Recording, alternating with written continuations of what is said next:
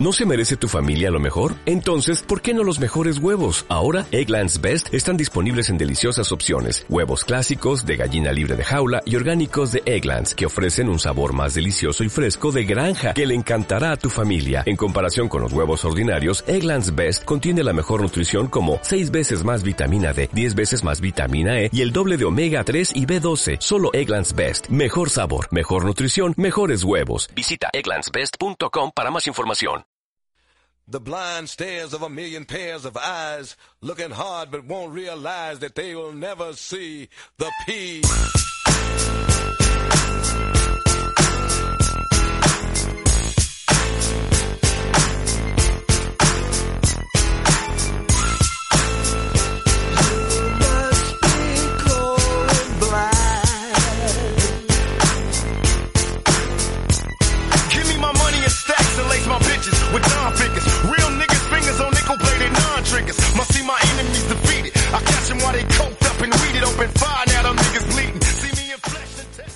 Muy buenas a todos, bienvenidos a una nueva edición de MM Adictos Express, esta versión más cortita de los programas de MM Adictos.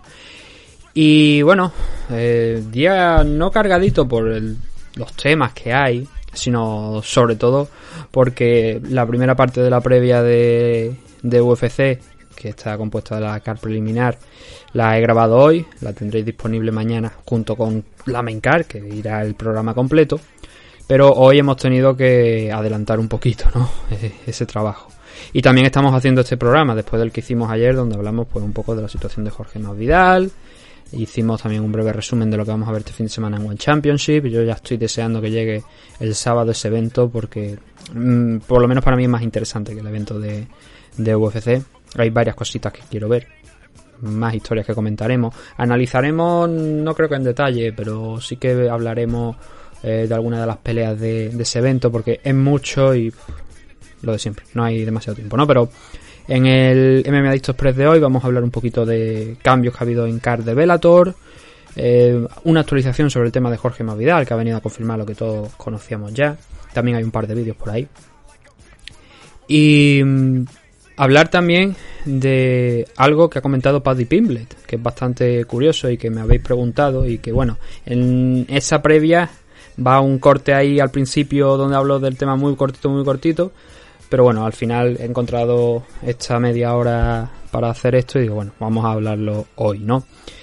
Lo primero, gracias a vosotros por vuestra suscripción a MM Adictos y también, por supuesto, a nuestros patrocinadores, a Dragon Z, dragonz.es. Os recomiendo que le echéis un vistacito al canal de Nacho. Mañana tiene programa él en su canal de Twitch, que es Artes Marciales, que también lo podéis ver en directo a través de YouTube. Que su canal es Dragon Z, el que sube los, los programas. Y también a los caballeros de OC, el equipo de Oscar Panadero, que tuvo dos chavales compitiendo el pasado fin de semana. Y pronto a lo mejor tenemos por aquí alguno para hablar con ellos y ver cómo, cómo va la cosa. Entonces, eh, lo primero de los temas de hoy. Hoy no vamos a estar mucho tiempo, creo yo, más o menos en torno a lo de ayer, unos 25 minutos como mucho. A ver, lo primero que me habéis preguntado es que anoche se dio a conocer lo que había cobrado eh, Paddy Pimblet. Había historias por ahí de si había cobrado 107 mil dólares. Y es lo que siempre os digo, no os fiéis de esas cifras. ¿Por qué? Porque desde hace bastante tiempo ya, eh, en determinadas comisiones no, en otras sí, pero en la mayoría de las comisiones importantes donde actúa UFC, ahí ya no se da a conocer cuánto cobran los luchadores. Estamos hablando de Nevada, estábamos hablando de Miami. Vosotros diréis, bueno, pero esto es en Londres ya, pero al final, eh, si no hay una comisión en sí misma en el país, en este caso no sé si regulaba parte Las Vegas o habían pedido la licencia ahí o apoyo, no sé. Bueno, al final era la IMAF la que colaboraba con ello, pero no están obligados a revelar el pago de los luchadores. Así que nos hemos quedado pues siempre con esa duda, ¿no? Últimamente de cuánto cobran, ¿no? En California pues sí que lo supimos, pero en el, de en el evento de Londres no.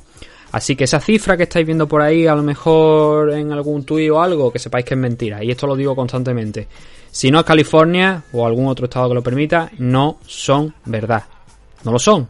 Y ha tenido que salir Paddy Pimble al, a dar un paso al frente para explicar cuánto ha cobrado. Ha tenido que decir cuánto ha cobrado. Y Paddy Pimble se ha embolsado la triste cifra de 24 mil dólares. Y es una cifra muy triste. ¿Por qué? Porque, bueno, son, para empezar, 12 por presentarse al combate y 12 por ganar. Eso quiere decir que muy probablemente en su combate anterior cobró el mínimo de 10-10. Para una figura como Paddy Pimble que arrastra masas y masas de aficionados en, en el Reino Unido, pues es bastante lamentable, ¿no? Que sea lo que, lo que ha cobrado. Pero por otra parte, ya sabemos cómo actúa UFC. Ya ha tenido que ser el, que lo comente para acabar con toda la parafernalia y todos los rumores y todo lo que se estaba diciendo por ahí. Eh, es bastante curioso porque los ingresos de UFC habían, habían aumentado muchísimo en los últimos años. El otro día precisamente hubo una charla, eh, bueno, una, una, conversación de eh, Ari Manuel, uno de los jefazos de Endeavor, ¿no? La compañía propietaria de, de UFC, donde habló de cuántos beneficios y de todo lo que habían ganado. Se dice, el otro día se comentó que los luchadores de UFC han visto un incremento, no en los últimos años, pero sí en torno a los últimos 8 o 9 años, un incremento de en torno al 600% eh, con respecto a lo que cobraban por aquel entonces, ¿no? Claro, el deporte ha ido evolucionando y UFC ha ido creciendo, ha ido firmando acuerdos en su momento con Fox, ahora con ESPN. Pero el problema aquí reside en que si bien los luchadores han aumentado un 600% de media más o menos lo que ganaban, las ganancias de UFC se han disparado muchísimo más. Entonces, en comparación con lo que realmente cobra los luchadores con respecto a lo que está ganando UFC, pues siempre salen perdiendo. El otro día se repartieron nueve bonos de la noche, vale, eh, 450 mil dólares. Se hizo 4,5 millones en, de venta de entrada en el O2. Lo comentamos el, pasado domingo. La cifra más alta de un evento deportivo de un solo día en la historia del O2. Y Paddy Pimble cobrando 24.000 cuando él ha sido uno de los responsables también de los culpables de que haya habido tanto tanta demanda de entrada. Uno, Obviamente ha habido muchos más, pero ha sido uno, ¿no? Porque tiene, como hemos comentado y como habéis podido ver este, fin de este pasado fin de semana, una grandísima fanbase allí en, el Reino Unido, Paddy Pimble. Y mientras tanto te escuchas a Dana White decir que, bueno, sí, quizás en su próximo combate podría liderar una main car. Claro, Pimble ha dicho que, y esto es, esto es verdad, esto es así, tú firmas un contrato y tú sabes lo que estás firmando, y es cierto, ¿no? Eso va aumentando conforme vas ganando, van pasando los combates, van aumentando esa cifra. Además, por supuesto, está el acuerdo con Binan y tal, pero eso es otro, otro tema y los cheques por detrás que a veces se llevan los luchadores que no son públicos, que no se comentan cuando salen los salarios. Te dan un bono extra que eso no sale prácticamente, a no ser que lo publique el luchador, no sale publicado en casi ningún lado. Tiene que salir de alguien el comentar, oye, pues mira, me han pagado esto extra, pero no, es el, no, no va dentro de lo que es la cifra del sueldo. Entendedme lo que quiero comentaros. Entonces, claro, Pimble también ha dicho que eso, que es el contrato que él tiene. Eso no significa según palabras de Pimble y algo que ya sabíamos, que UFC no pueda renovarle ahora mismo y ponerle en un nuevo eh, contrato con un aumento de la cuantía que cobra pues bastante interesante. Lo mismo pasa pues, por ejemplo con Topuria. Ilia, por deciros así algo, probablemente por estimaciones, siendo este su cuarto combate, pues a lo mejor está cobrando en torno a los 20-20 o 18-18. Molly McCann, por ejemplo, eh, también ha, revelado lo que ha cobrado y cobró 40 y 40, es decir, un total de 80 mil dólares, no más los 50 mil de, del bono, que no van incluidos en las cifras que estamos hablando realmente. Pero es eso, ¿no? Depende del contrato. Claro, si por parte de UFC, ellos para qué van a renovarte el contrato antes de que cumpla, ¿no? Eso quiere decir que te tienen que pagar más. Y entonces luego ya es cuando tenemos casos como los de Francis Engano, ¿no? Que dice Francis Engano que no va a pelear más por 600 mil dólares, que él quiere una un aumento de sueldo o que ahí mmm, si no llega esa firma de ese nuevo contrato a final de año muy probablemente veremos a Francis Engano bueno, o sea, muy probablemente, quiero decir, es una posibilidad que existe de Francis Engano dándole la espalda a UFC y yéndose, pues, a lo mejor a pelear en el boxeo, a combatir en boxeo, eh, como le ofreció Tyson Fury y, compañía, ¿no? Pero él ha dicho que no va a pelear más por esa cifra. Así que, por ejemplo, en el caso de Francis Engano, tienen que eh, hacer un nuevo contrato. Así que en esa es la que es en esta situación en la que está Paddy Pimble. Pero Paddy, como otros muchos luchadores, pelean por, por lo que le dan. Habrá que ver si luego se llevan un extra, también como estamos diciendo, de esos cheques, esos bonos que no se conocen. Pero claro, también eh, en él puede estar el decir, oye, me merezco un aumento, ¿no? Vamos a renovar el contrato ahora, vamos a firmar un nuevo acuerdo que me permita subir, ¿no? Como ha pasado con gente como Jorge Masvidal, como Israel Adesanya, muy recientemente, ¿no? Israel Adesanya se supone que ahora es el mejor atleta, o sea, el atleta mejor pagado dentro de, UFC y que Jorge Masvidal está dentro del top 3. Luego ya, si nos vamos por temas de puntos de pay-per-view, hubo un contrato Ahora no tengo las cifras en la cabeza, pero muy probablemente si vosotros hacéis esa búsqueda lo vais a encontrar. Es el contrato de Eddie Álvarez. Cuando Eddie firmó por UFC, Bellator tenía mm, derecho de tanteo. Y sí que recuerdo que eh, recientemente también se habló de los puntos de pay-per-view y no había variado mucho, si es que había variado algo con respecto a aquel contrato con, con Eddie Álvarez. Y ese contrato se hizo público, lo podéis encontrar en internet. A día de hoy no sé si todavía se podrá encontrar, pero en su, en su momento, y también os puedo decir que a lo mejor hace uno o dos años lo estuve buscando nuevamente y lo encontré. Así que si buscáis bien, seguramente llegaréis a ese contrato de, de, de Eddie Álvarez, que claro, eh, estamos hablando de un contrato, pues a ver, que os puedo decir? A lo mejor puede tener 6 años. Ahora no recuerdo cuándo entró Eddie Álvarez en UFC, pero tranquilamente puede tener esto. 6 años aproximadamente el contrato o incluso alguno más. Pero bueno, parte de eso sigue estando en vigor. Por si queréis echarle un vistacito, ¿no? Porque los contratos de UFC, al final, eh, siempre se ha dicho y no solamente por parte a lo mejor de la prensa, sino también especialmente por parte de los luchadores, que son pues unos contratos prácticamente de esclavo, ¿no? Poseen casi tu alma, son propietarios de tu alma, pueden hacer lo que quieran contigo, ¿no? A nivel de imagen. Sí que es verdad que, por ejemplo, en el acuerdo con Binance se dice que el 30-35% de por vida, de por vida, de lo que genere mm, pues venta de camisetas con tu nombre, merchandising, en fin, al final que tenga tu cara, todo eso, el 30-35% de por vida, y sé de un luchador español, que no lo voy a mencionar aquí, pero que cobró un cheque un día, después de haber sido ya cortado tiempo atrás, y, le llegó el cheque, y dijo, cojones, sigo cobrando de, UFC, precisamente por ese, por ese tema, ¿no? Por el tema de la venta de merchandising que tenía eh, UFC con su nombre, con su camiseta, sus derechos de imagen, pues le llegaba ahí un pequeño cheque a, los luchadores que a final de año, ¿no? Pues con, lo que habían ganado, el porcentaje que, que le corresponde. Eh, Paige Van Zandt, por ejemplo, ha dicho eh, que, además que lo ha dicho ayer, que ella no tiene la necesidad de volver a pelear para UFC, que le tiene mucho respeto y mucho aprecio a la compañía, pero que ahora mismo se encuentra en una posición en la que pagan poco y ella con lo que ha ido haciendo, con esa especie de plataforma que tiene de, al estilo del OnlyFans y esos combates en Bare Fighting y ahora también ha firmado un acuerdo con eh, una compañía de pro wrestling norteamericana con AE AEW, donde por cierto está Dan Lambert, el jefazo de, la América Top Team, está también ahí. Henry Sejudo creo que salió alguna vez también eh, con, Lambert y, bueno, creo que no fue con Lambert, fue antes de Lambert incluso, pero que hay gente del mundo de, las MMA involucradas ahí en, esa compañía de, Pro Wrestling. Y claro, es que ella lo dice, ahora mismo no voy ahí porque sí, les tengo mucho aprecio, pero es que pagan poco y pagan poco y lo estamos viendo, ¿no? ¿Cómo podemos, cómo puede ser que Paddy Pim le cobre 24 mil dólares y eso porque ha ganado? Pero ¿cómo es eso posible? Teniendo en cuenta la de culos que ha puesto este hombre en, en la silla de los dos. Cosas de UFC.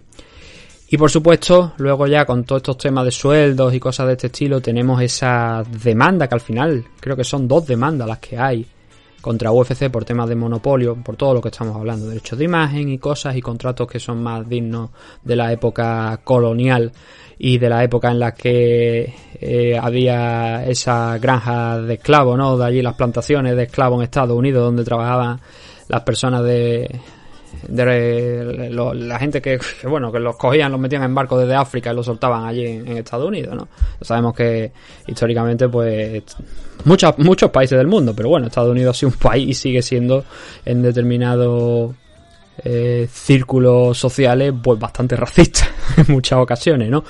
Por eso es lo que quiero decir, ¿no? esos contratos son más de casi de aquella época que no había contrato ninguno. Pero bueno, esas son las cosas de, de UFC y obviamente hay que seguir trabajando por ello, hay que seguir cambiándolo. Yo creo que después de esto de lo de Paddy Pimble pues ha quedado reflejado un poquito más cómo se mueve UFC. Me habría gustado antes de pasar al siguiente tema, el tener por aquí esas cifras de las que os he hablado, pero creo que eh, había aumentado mm, una auténtica barbaridad, no sé si un 5.700% las ganancias de UFC con el paso de los años. Desde luego se han triplicado, cuadruplicado, quintuplicado y como coño se quiera decir más las ganancias con respecto a los años anteriores. Sobre todo el año pasado, que, oye, bueno, los dos últimos años, ¿no? Que han estado haciendo muchos eventos en el Apex y vale, no han estado vendiendo entradas pero tampoco han estado pagando alquileres de pabellones, no han estado pagando todo el transporte de allí, la estancia de los luchadores ha sido diferente, quiero decir, porque la estancia de los luchadores sí,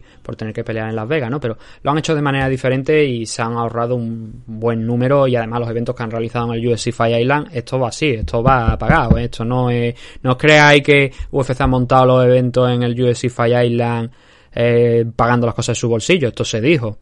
El gobierno, bueno, el gobierno, lo que sea que eh, controle, o sea, que ejerza de gobierno en Abu Dhabi, los jeques y compañía, en Emiratos Árabes Unidos, pues eran los que habían pagado gran parte de, de los viajes, de los eventos allí en, en Abu Dhabi. Un poco lo, también lo que está haciendo Arabia Saudí, ¿no? Lavar su imagen de mm, país dictatorial a base de los deportes, ¿no? De organizar grandes veladas de boxeo, deportes de contacto y todo esto allí en, en Arabia Saudí, ¿no? Estos son conocidos. Si queréis más cosas al respecto, no del tema de contratos, sino del tema de eh, los lazos que tienen UFC y no solamente UFC, luchadores y tal, con gente de... Eh, bueno, vamos a dejarlo en que no son las personas más honestas y bueno, atajos de cabrones. Vamos a dejarlo ahí. En ese atajo de cabrones que hay en determinadas zonas, pues os recomiendo leer a Karim Zidane, que sí que es verdad que a veces rasca mucho y pincha demasiado en determinadas cosas, pero buscarlo en Twitter porque es uno de mis periodistas de MMA de referencia porque cuenta esas historias que al final del día no muchos se atreven a contar porque te está jugando el cuello. Y eso hay que reconocérselo a, a Karim Zidane que hace ese esfuerzo extra al chaval para reportar pues miles de cosas, como por ejemplo la relación de Kadirov con las MMA, ¿no? Y con muchos luchadores que han estado y están en, en UFC. Pero bueno, esa es otra historia.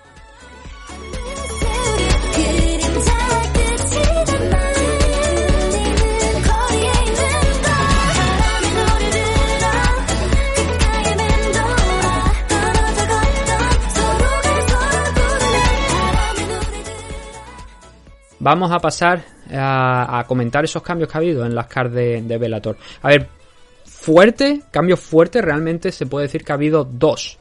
En un primer momento, eh, Sergio Pettis iba a enfrentar a Rafón Stotts en la primera ronda del torneo mm, de la división Bantamweight que se va a celebrar dentro de un mes. Se va a empezar a celebrar dentro de un mes. Sergio Pettis ha lesionado. Eh, eso quiere decir que Sergio Pettis se ha caído. Y por algún motivo que desconozco, entiendo que porque los brackets no estaban realmente mm, preparados, porque he estado buscando y buscando a ver si se había dicho algo al respecto, y no, lo que se había eh, puesto era este se va a enfrentar con este y este se va a enfrentar con este, y luego ya veremos a ver cómo organizamos el resto, ¿no? Pues el que va a sustituir al campeón, a Sergio Petty, que no va a estar disponible en todo el torneo, por lo que parece ser, y bueno, tampoco tendría mucho sentido el quitarlo de aquí y luego meterlo en otra ronda, salvo que alguien se lesione y pueda dar ese pasito adelante Petty, ¿no? Pero parece que no, parece que no va a ser eh, el caso porque Juan Archuleta ahora va a ser el que se va a enfrentar a Rayfon Stotts. Juan ya estaba dentro del torneo, pero no tenía combate anunciado hasta donde yo sé. Y he ido mirando, repito, a ver si había brackets y, estaba pactado ya. Y Juan Archuleta de momento formaba parte de esos luchadores que todavía no tenían nada pactado dentro del torneo. Aquí en este mismo evento, que estamos hablando de Bellator 279, es un doble evento que se va a celebrar en Hawái. Un día antes se celebra Bellator 278, eh, el día después este Bellator 279. También eh, va a estar, si Dios quiere, si no se lesionan, Kyoji Horiguchi contra Patrick Mix. Pachi Mix, si lo preferí, ¿no? Eh, Patrick Pachi, también el apodo. Em, también dentro del torneo, por supuesto. Van a pelear dentro del torneo, tanto Kyoji como eh, Mix. Es un combate a 5 minutos, 5 asaltos.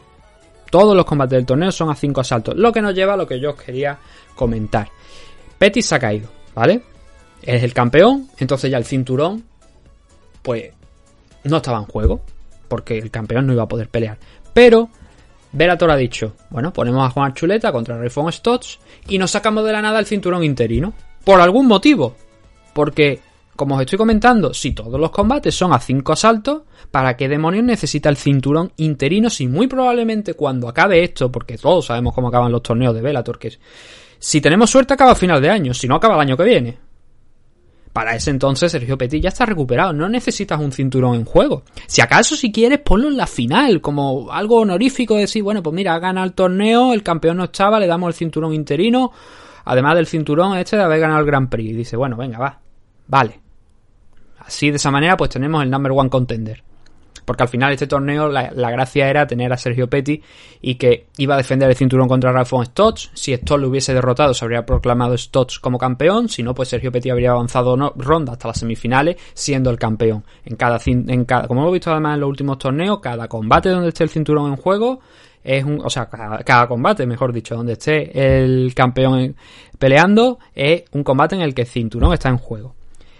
Pero claro, si no está el campeón, ¿qué sentido tiene? Es decir, un cinturón interino en este punto ahora mismo no tiene mucho sentido para mí. Para mí lo más lógico habría sido coger un día antes, pelea Josh Hill, ¿vale? Contra el fuerte Barzola, contra Enrique Barzola, el luchador peruano.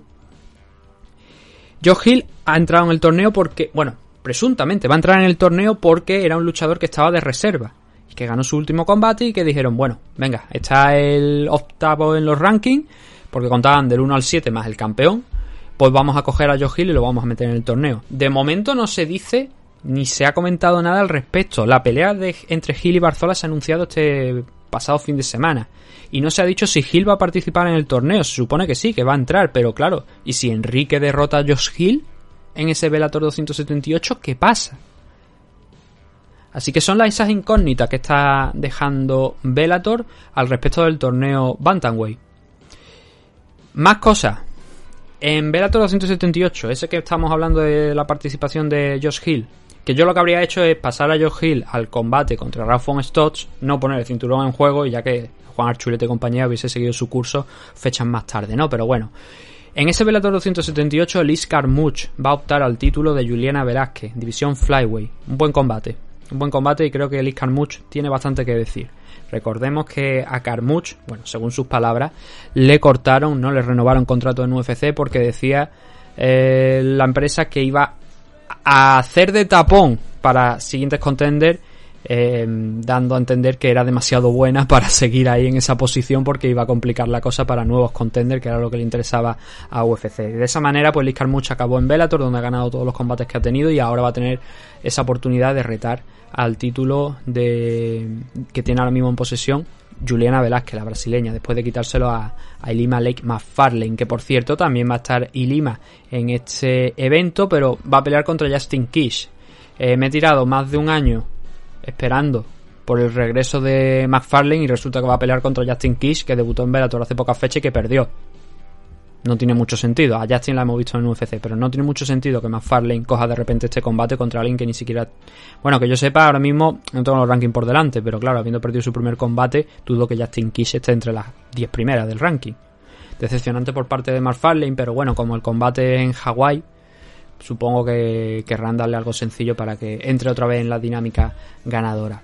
Y por último, así de combates importantes que se han anunciado recientemente, que esto también es una modificación, hemos conocido hoy mismo que eh, Michael Venom Page va a optar también, se suma Bellator a la moda de los cinturones interinos, como ya hemos visto con el torneo, pero aquí también va a haber un cinturón interino para que Michael Venom Page se enfrente a Logan Storley por ese cinturón en el main event del evento que Bellator va a celebrar en Londres el próximo 13 de mayo, que por cierto, es un evento en el que David Trayero va a estar compitiendo. El español David Trayero va a pelear contra el lituano Arunas Andriuskevicius. Así que tendremos que estar atentos especialmente por ese tema, más allá de todos los buenos combates que tenemos en esta car, que tenemos a, Douglas Lima contra Jason Jackson también en la división Welter, tenemos a Koreskov contra Paul Dilly, tenemos a Daniel Weigel contra Robert Whiteford y otras muchas cosas que iremos ya comentando cuando se vaya acercando la fecha.